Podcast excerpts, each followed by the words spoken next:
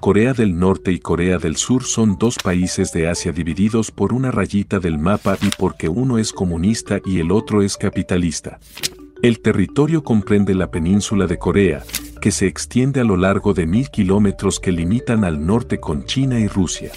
Al este se encuentra el mar de Japón. Además de la península, Corea cuenta con alrededor de 3.200 islas. Si una noche de invierno un viajero en Corea.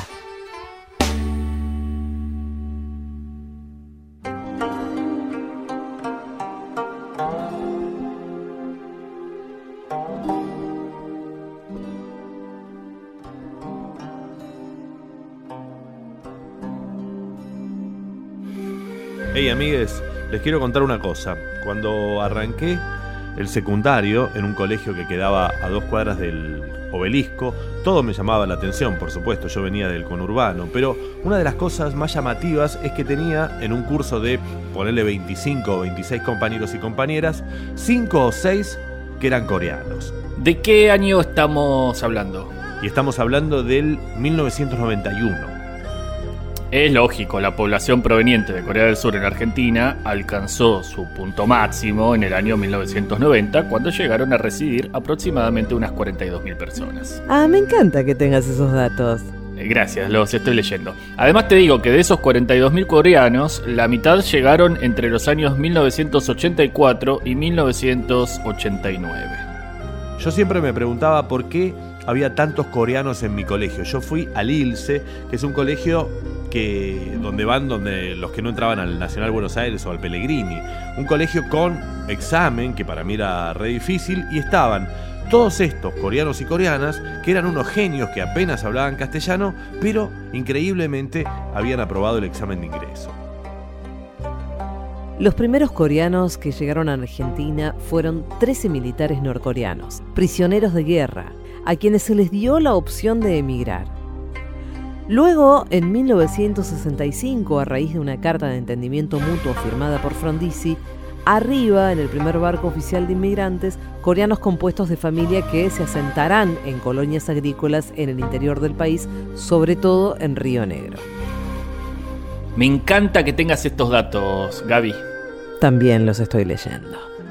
Los proyectos de colonias rurales no funcionaron porque los coreanos no tenían experiencia rural y se terminaron viniendo a Buenos Aires. Ahí es cuando se funda el barrio coreano. Sí, primeramente se establecieron en barrios como Villa Soldati, Villegas, el complejo departamental de Ciudadela y luego en el Bajo Flores. De esta época data el nombre del barrio Baekku, que quiere decir 109 en coreano, porque ese es el bondi que llega al barrio coreano, que básicamente se extiende sobre Carabobo entre Eva Perón y Castañares. Para mí, mis compañeros eran lo máximo. Todos eran muy cracks en matemática, dibujaban bárbaro, eran, no sé, elegantes, como un poco misteriosos, y además siempre tenían todos un Walkman del futuro. Pasa que ya la segunda generación, desde el 84, es la llamada inmigración de oro porque era gente de clase media que vino con capital para invertir. Pero ¿por qué se fueron de Corea? Yo no entiendo esa parte. Ahí la tenemos que hacer un poquito más larga. ¿Por dónde empezar? Bueno, nos salteábamos toda la época donde Corea era casi perteneciente a China y vamos al siglo XX.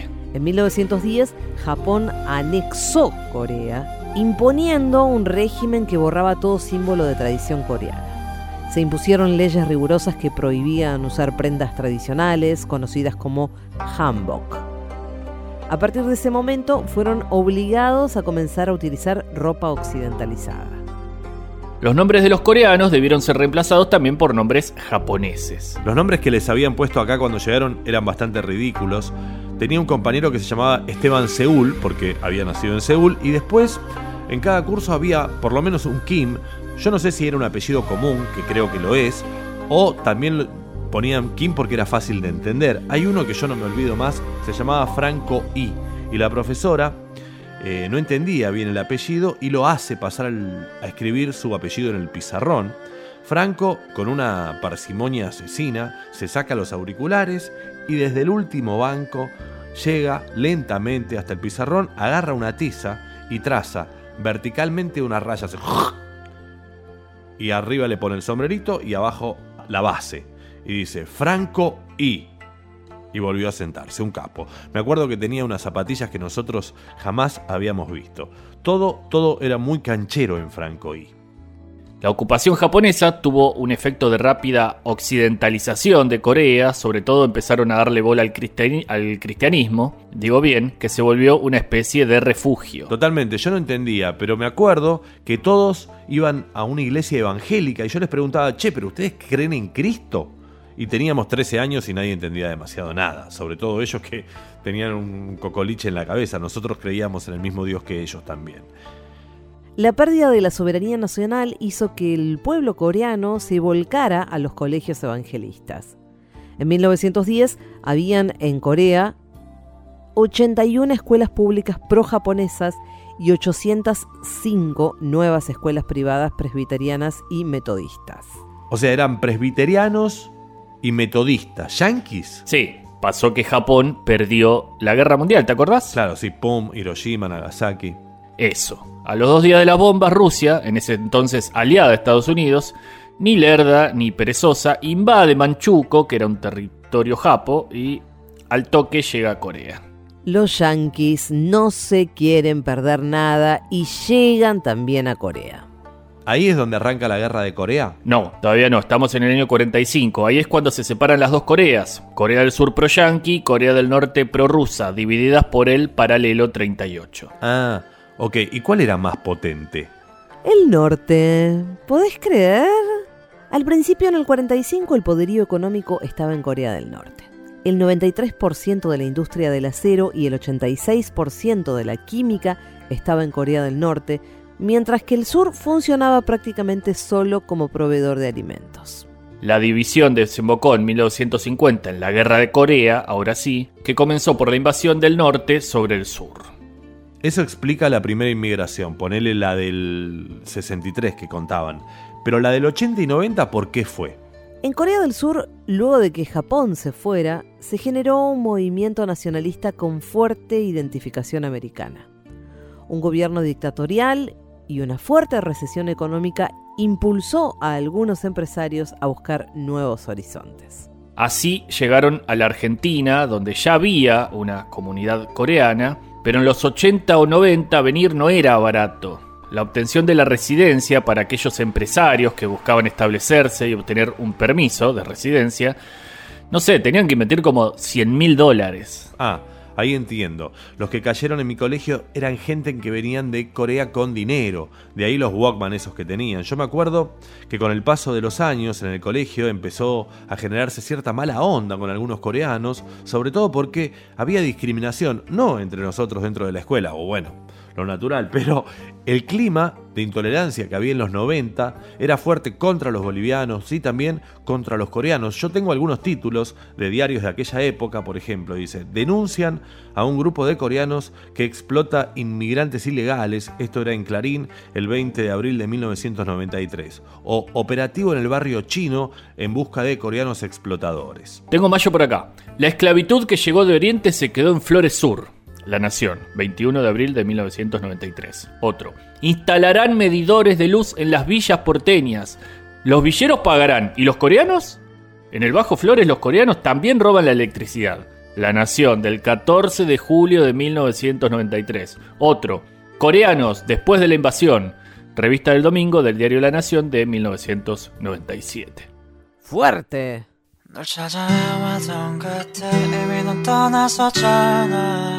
간절한 내게 네가 등을 돌린 그 순간.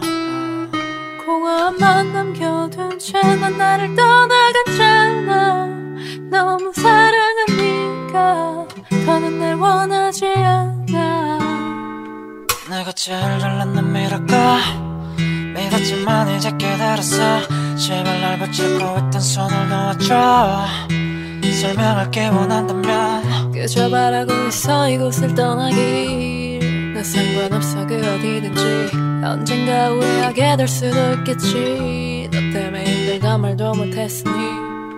널 찾아 헤매던 끝에 이미 넌 떠나서잖아.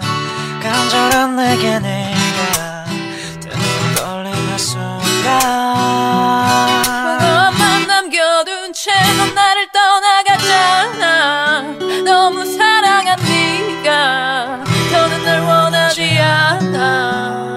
Si una noche de invierno un viajero en Corea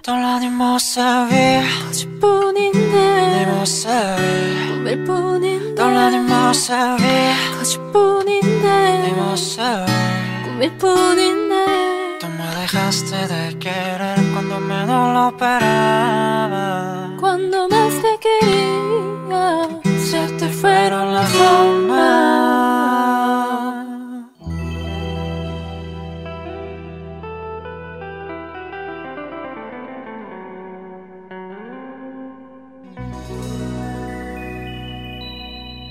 Corea del Norte está gobernado hace más de una década por Kim Jong-un, un personaje que es acusado de ser el dictador más despiadado y al mismo tiempo es imagen de memes y fotos graciosas. La historia del líder norcoreano, sabemos, está llena de mitos, de excentricidades, de misterios. Lo más certero sobre él es que todo debe ponerse en duda. ¿Dormía abrazado a una pelota de básquet cuando era adolescente? ¿Sí o no? Pero en ese caso, ese detalle es parte de la construcción del personaje. Repasemos brevemente la historia norcoreana. Durante gran parte de su historia, Corea fue un reino independiente de toda influencia extranjera. Pero hacia el final del siglo XIX, cayó bajo el poder japonés. Cuando Japón entró a la Segunda Guerra Mundial en 1941, miles de coreanos fueron incorporados al ejército japonés y otros, muchos que estaban exiliados, se unieron a los aliados. Cuando terminó la guerra, los soviéticos entraron en el norte de Corea. Como el sur estaba administrado por Estados Unidos, el país quedó dividido y hasta donde sabemos, así va a seguir. Quizás la palabra que más se relaciona con Corea del Norte sea control. Esto se ve muy claramente, por ejemplo, en cómo funciona el turismo en el país y cómo opera la noción de control en ese sentido. ¿Qué se puede y qué no se puede?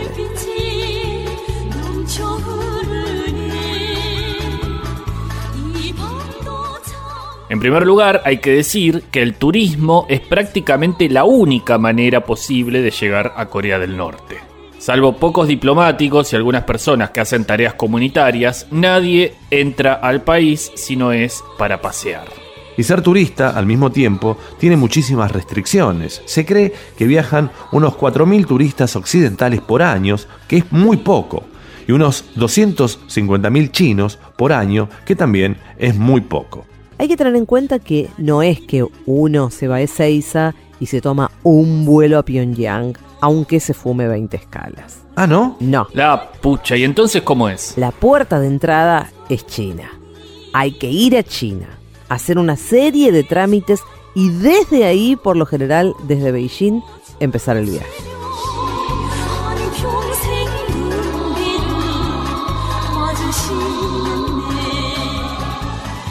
Los viajes están organizados por una agencia norcoreana con sede en la capital china y ellos arman todo. Arman todo quiere decir que uno no puede elegir realmente el recorrido. Y al llegar a Corea del Norte, todo el tiempo hay dos guías acompañando al grupo de turistas. ¿Por qué son dos? Porque uno vigila al otro. Una vez ahí, el hotel, los lugares donde ir a comer y hasta los horarios de paseo son elegidos por la agencia de viajes oficial. Los estadounidenses y japoneses tienen poquísimas posibilidades de entrar al país. Los surcoreanos no pueden ingresar de ninguna manera, es obvio. Entre las restricciones para los turistas que efectivamente entran, hay dos muy particularmente curiosas. Una, no se puede gritar ni correr en la calle. Y dos, no se puede sacar fotos a retratos o estatuas de sus líderes en las que salga cortada la cabeza. Las fotos siempre deben ser la imagen completa de la persona y sin brillo.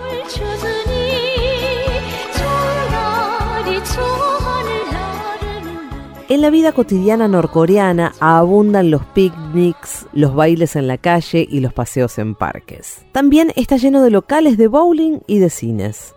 En muchas fiestas se escucha la Pochombo Electric Ensemble, una banda con más de 150 discos, cuyo nombre refiere a la victoria de las guerrillas coreanas frente a las tropas japonesas en la batalla de Pochombo.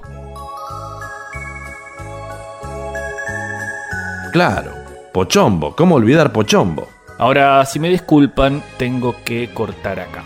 ¿Qué pasó? No, nada, me dieron ganas de ir a ver fotos de Kim Jong-un lanzando misiles, haciéndose un mate, trepándose a una montaña, tirándose un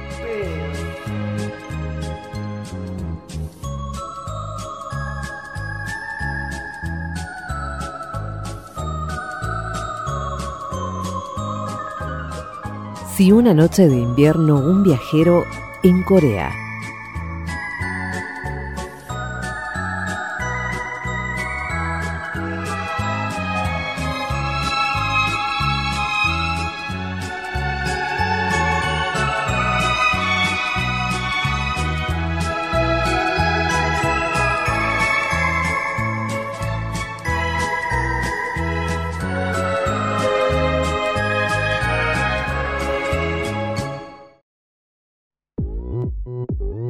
El 15 de julio del año 2012, el mundo fue un poquito peor. La escena musical fue sacudida cuando el rapero surcoreano PSY lanzó esta inefable melodía.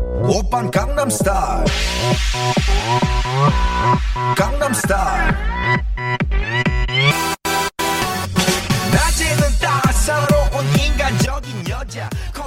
En su pico de popularidad, este temazo registró mundialmente un promedio de 19 millones de reproducciones cada 24 horas, lo que supone casi 116 reproducciones por segundo solo en YouTube.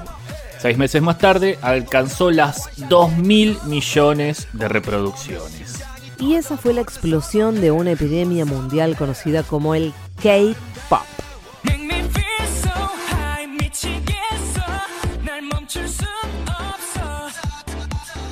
Lo cierto es que el maremoto de la ola coreana se había estado gestando varios años antes. Uno de los iniciadores del movimiento fue Lee Son-man, un chico que mamó la cultura de MTV en Los Ángeles de los 90 y decidió exportarla a su país natal. En Corea funciona desde la salida de la Segunda Guerra Mundial un hipercapitalismo estatal súper exitoso.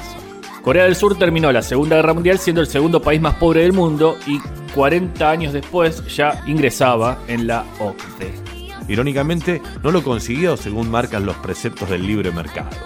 Los fundamentos fueron instalados por el general Park Chung-hee, que llegó al poder tras un golpe de Estado en el año 1961. El dictador escogió a varias compañías y les proporcionó trabajadores, capital, tierra, energía, subsidiados con la condición de que cumplieran los objetivos marcados por él y la amenaza de acabar entre rejas si no lo conseguían. Así nacieron empresas como Samsung, LG o Hyundai. Ese mismo modelo fue impulsado para lograr el Hallyu, la ola coreana. Si el Star System norteamericano es una máquina de picar carne, la industria del entretenimiento del K-pop es directamente un genocidio. Todas las bandas de K-pop nacen de productoras. No hay nunca cuatro changos que se dedican a bailar en el colegio y hacen sus temas tirados en la cama cuando la novia los dejó. No, no hay nada de eso. El K-pop es una industria bestial que mueve algo así como 100 mil millones de dólares al año y que representa el 0.3 del PBI de la décima economía mundial. Un puñado de productoras privadas como SM, JIP, EOMOG y alguna otra, financiadas en muchos casos con subvenciones del Estado, son las encargadas de la creación de talentos. Estas compañías se encargan de la producción total del artista, es así como dentro de estas se reclutan entrenadores, nutricionistas, estilistas, traductores, directores de marketing, escritores, y todos ellos se van a encargar de dirigir a los artistas. Primero viene una etapa de entrenamiento que en algunos casos puede llegar a durar 5 años. Y luego la empresa decide si estos chicos están aptos para debutar en el mundo del espectáculo o no. Bueno, aparejado a esta presión hay muchos chicos de entre 13 y 18 años que eligen directamente el suicidio. Los contratos de las compañías con los jóvenes músicos pueden durar hasta 7 años. Deben vivir todos juntos, llegando a ser penalizados si tienen pareja. El aporte del K-pop a la cultura de su país es innegable. En 2020, Parasite, del coreano Bong Joon-ho, se convirtió en el primer film asiático en conseguir el, el premio a mejor película de los Oscars. Algo similar ocurrió en El Juego del Calamar, que se convirtió en la serie más vista de la historia de Netflix, incluso sin mucha promoción. Este auge no es casual ni obra del destino, al contrario, no es más que el resultado de un plan ideado minuciosamente y puesto en marcha hace ya varios años por el gobierno de Corea del Sur. La réplica del soft power norteamericano, hiperexplotado, ha dado sus frutos, pero ¿a qué costo, no? ¿Eh? Oh, vos fijate. Acá se hacían re profundo y crítico. 3, 2, 1. 너 같은 남자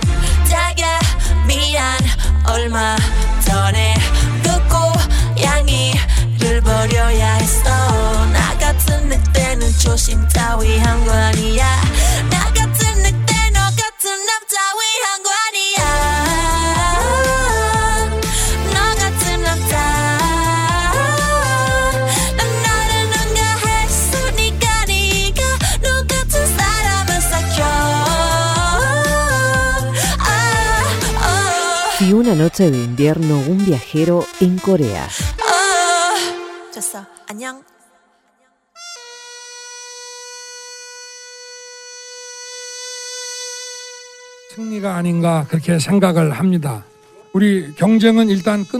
Tengo una pregunta para ustedes. Uy, no me digas que es una de esas preguntas de las que vos sabes la respuesta y nosotros no, y vos quedás como un capo y te voy yo como unos giles. Eh, es tal cual, lo agarraste Gaby perfectamente. Lo dicho. Bueno, bueno, me cacharon, me cacharon. ¿Puedo hacer la pregunta igual? Bueno, dale, perfecto, ahí vamos. Bien.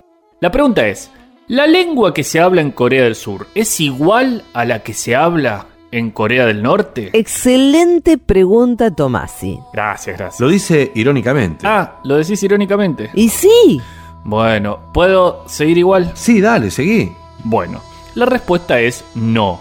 No es igual el coreano que se habla en el norte que el que se habla en el sur. Era obvio. A ver, dame los papeles que sigo yo.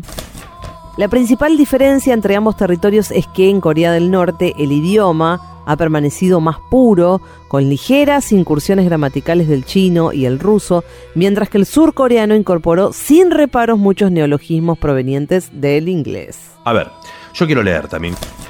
Como sabemos, la lengua es algo vivo, cambiante, y cuando dos naciones toman rumbos tan distintos, es lógico que el idioma manifieste también esas diferencias.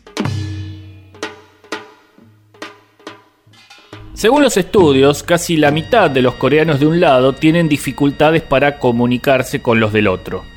En el lenguaje coloquial se cree que casi el 52% de las palabras son diferentes. La cifra supera el 65% en lenguajes más especializados o técnicos, lo que hace casi imposible que trabajadores de ambos lados puedan comunicarse. Veamos algunos ejemplos de la vida cotidiana. Mientras con el tiempo en Corea del Sur se acostumbraron a decirle penalty kick a los penales, y lo dicen literalmente en inglés, en el norte los coreanos patean un castigo de 11 metros. Los sureños, cuando quieren tomar un jugo, piden un juice, mientras que los norteños hablan de agua dulce de la fruta. Para desearle buena suerte a alguien, los del sur han adoptado en el habla coloquial una expresión angloparlante, haitim, cosa que los del norte no entienden en absoluto. Por otro lado, a los coreanos del norte les duele la cabeza, mientras que los del sur, que en estas décadas han descubierto el concepto de estrés, hablan mucho más del dolor de suturezo, estrés en el slang konglish. La palabra dongmu, que significa amigo, directamente dejó de usarse en el norte, donde se extendió un término soviético que significa camarada.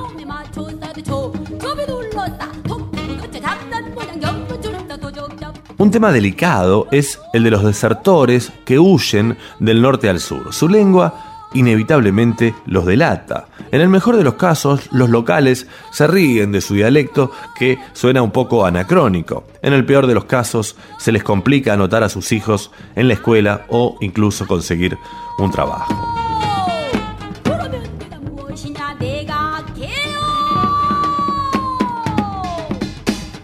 Además del impacto en la vida de todos los días, un idioma atesora una gran relevancia emocional e identitaria para los habitantes de un país. En el caso del coreano, después de la dramática ocupación de la península por parte de las fuerzas japonesas entre 1910 y 1945, los nacidos en Corea fueron sometidos a las normas lingüísticas japonesas como una estrategia para controlar a la población y erradicar su cultura. Después de la Guerra del Pacífico se prohibió terminantemente la enseñanza en coreano. Se buscaba prohibir su vocabulario, se amonestaba a los que lo hablaban cotidianamente y se ejecutaba a los intelectuales que intentasen preservar su legado. Con el final de la Segunda Guerra Mundial, las dos naciones resultantes tuvieron en parte que volver a empoderar su lengua. En los últimos años, sin embargo, ambos gobiernos trabajan bidireccionalmente en un proyecto de glosario unificado. Se lo conoce como el Hyoremal Kunsayon o el Diccionario para la Comprensión del Pueblo del Coreano, y es el plan bajo el que en el futuro, se supone, se educará a las siguientes generaciones. Pero hay que ver qué alcance tiene. Estos 70 años de cambio lingüístico han ido mucho más allá que la transformación de algunos términos. Hay incluso estructuras conversacionales que fueron modificadas. Sería un cambio extremadamente brusco este sistema y es un gran desafío identitario. Bueno, al final sabías un montón, Tomasi. Ustedes también, tontos. Ay, a todos les dirás lo mismo. Sí, pero se los digo en coreano. ¿Del sur o del norte?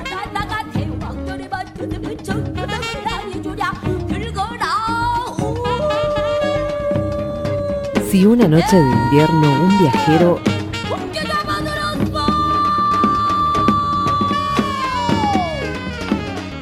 en Corea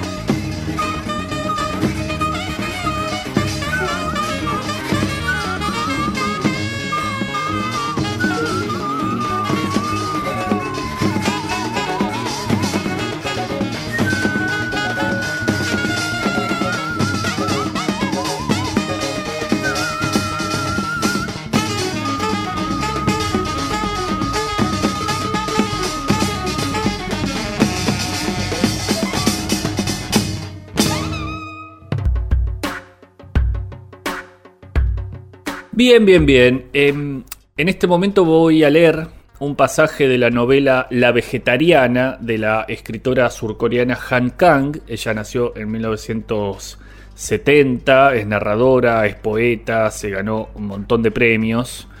Y con esta novela, que en Argentina publicó el sello Bajo la Luna, se ganó un lugar internacional muy merecido, porque la novela es bella y perturbadora al mismo tiempo.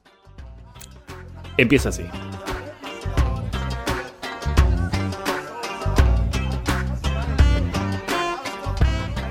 Antes de que mi mujer se hiciera vegetariana, nunca pensé que fuera una persona especial.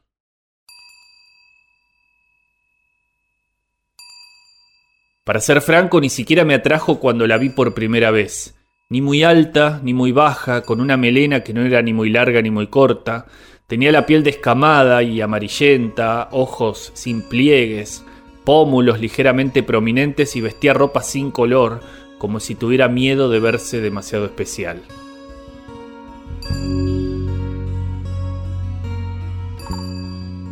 Calzada con unos zapatos muy sencillos, se acercó a la mesa en que yo estaba sentado con un paso que no era ni rápido, ni lento, ni enérgico, ni débil. Si me casé con ella fue porque así como no parecía tener ningún atractivo especial, tampoco parecía tener ningún defecto en particular. Su manera de ser sobria, sin ninguna frescura, ingenio ni elegancia, me hacía sentir cómodo.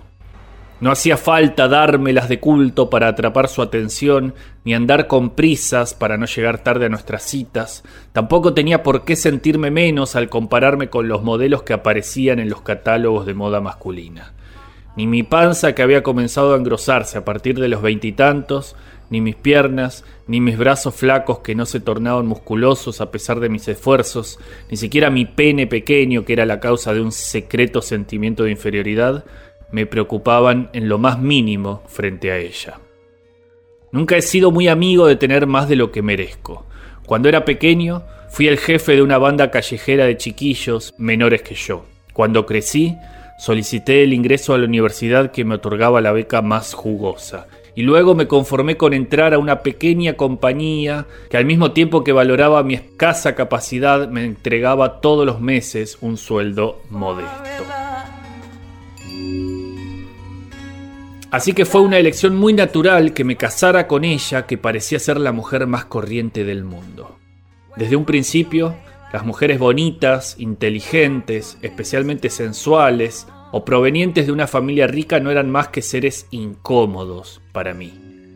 En consonancia con mis expectativas, mi mujer cumplió sin problemas el rol de esposa común que yo esperaba. Todas las mañanas se levantaba a las seis y me preparaba como desayuno arroz, sopa y un trozo de pescado. Y los trabajos temporales que ya hacía antes de casarse significaban un aporte, si bien modesto, a la economía familiar. Trabajaba como profesora asistente en una academia de computación gráfica donde había estudiado durante un año y también hacía en casa trabajos por encargo que consistían en transcribir los textos en los globos de las historietas.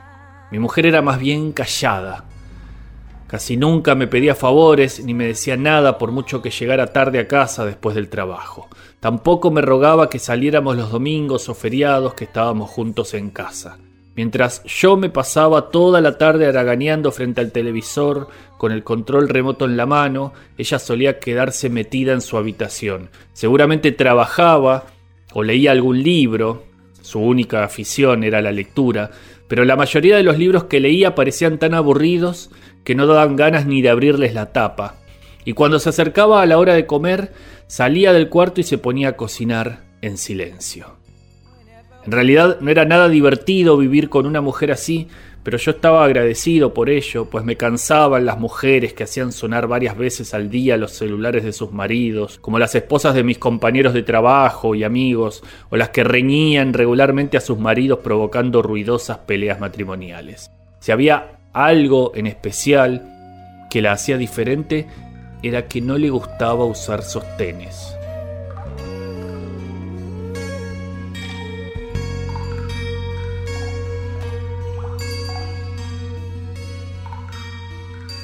Durante nuestro corto e insulso noviazgo, le puse un día por casualidad la mano sobre la espalda y al darme cuenta de que no llevaba el sujetador debajo de su suéter, me excité ligeramente. Para comprobar si por casualidad me estaba enviando una señal tácita, la observé durante un rato con otros ojos. Ella no me estaba enviando ningún tipo de señal, fue la conclusión que saqué de mi observación. Si no era una señal, era pereza, acaso apatía. No podía entenderlo. El que no llevara sujetadores no iba con sus pechos poco voluminosos. Por el contrario, si al menos hubiera llevado un sostén con rellenos abultados, yo no hubiera quedado tan mal cuando la presenté a mis amigos. Después de casados, en casa ella prescindía por completo de los sujetadores. En verano se lo ponía a pesar suyo si tenía que salir para que no se le vieran sobresalir los pezones, pero en menos de un minuto se lo desabrochaba. Si tenía puesto algo fino y de color claro o que le ajustaba un poco, se le veía a las claras el sostén desabrochado, pero a ella no parecía preocuparle en absoluto. Cuando se lo critiqué, prefirió ponerse un chaleco encima en un día de calor abrasador antes que el sostén. Ella se justificó diciendo que el sujetador la fastidiaba, que no podía soportar que le oprimiera el pecho. Como yo nunca he usado uno, no tengo la menor idea de cuán asfixiante es llevarlo encima, pero según lo que podía apreciar, Estaba seguro de que las demás mujeres no odiaban tanto el sostén como ella, así que su susceptibilidad al respecto me desconcertaba. Salvo eso, todo lo demás transcurría sin vicisitudes. Este año se cumplían cinco años de casados, pero como nunca habíamos estado locamente enamorados, tampoco había motivos para un particular aburrimiento. Habíamos aplazado el embarazo hasta que compráramos una casa, y como esto lo hicimos el otoño pasado, yo había comenzado a pensar si ya no era tiempo de oír que me llamaran papá. Hasta que descubrí una madrugada del mes de febrero a mi mujer vestida con camisón de pie en la cocina, nunca imaginé que nuestra vida cotidiana fuera a cambiar en lo más mínimo. ¿Qué haces allí, de pie? le pregunté cuando estaba por encender la luz del baño. Eran más o menos las cuatro. Debido a la mitad de una botella de soju que había tomado en la cena del trabajo, me había despertado con sed y ganas de orinar. ¿Qué, estás haciendo? volví a preguntar y miré hacia donde ella estaba. Un frío escalofriante me recorrió la espalda y se me fumó de golpe el sueño y la embriaguez. Mi mujer estaba de pie, completamente inmóvil, mirando la heladera. Como estaba sumergida en la oscuridad, no podía distinguir la expresión de su cara, pero había algo sobrecogedor en ella. Sus abundantes cabellos negros sin teñir estaban despeinados y ahuecados. Como siempre, los bordes de su camisón blanco hasta los tobillos estaban ligeramente doblados hacia arriba. A diferencia del dormitorio, hacía bastante frío en la cocina.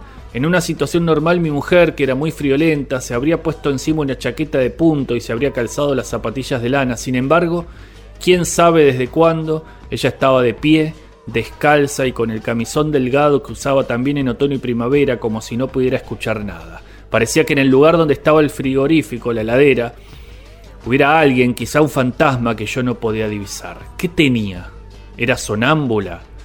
A su alrededor y sobre el suelo de la cocina había tantas bolsas blancas y negras y recipientes herméticos que no había lugar donde poner los pies. Carne de ternera para hacer shabu shabu, panceta de cerdo, dos trozos grandes de patas de ternera, calamares guardados en bolsas herméticas, anguilas limpias y troceadas que había mandado recientemente mi suegra del pueblo, corvinas semidesecadas atadas con una cuerda amarilla, empanadillas congeladas todavía sin abrir y un sinnúmero de paquetes que no se sabía qué contenían.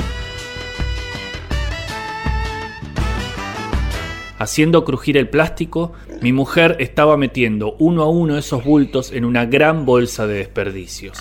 ¿Qué se supone que estás haciendo? le grité, perdiendo finalmente los estribos. Mi mujer siguió metiendo los paquetes de carne en la bolsa de desperdicios, ignorando mi presencia. La carne de ternera, la carne de cerdo, el pollo troceado y las anguilas marinas que debían valer como mínimo 200.000 wones. ¿Estás loca? ¿Por qué estás tirando todo esto? Apartando las bolsas de plástico, me abalancé hacia ella y la tomé de la muñeca. No me lo esperaba, pero la firmeza de su mano era férrea. Tuve que hacer fuerza hasta que se me subió el calor a la cara para lograr que soltara el bulto que sostenía. Acariciándose la muñeca derecha enrojecida con la mano izquierda, mi mujer habló con el mismo tono de siempre. Tuve un sueño. ¿Para qué andar comiendo mierda en cualquier lado, pudiendo hacerlo en...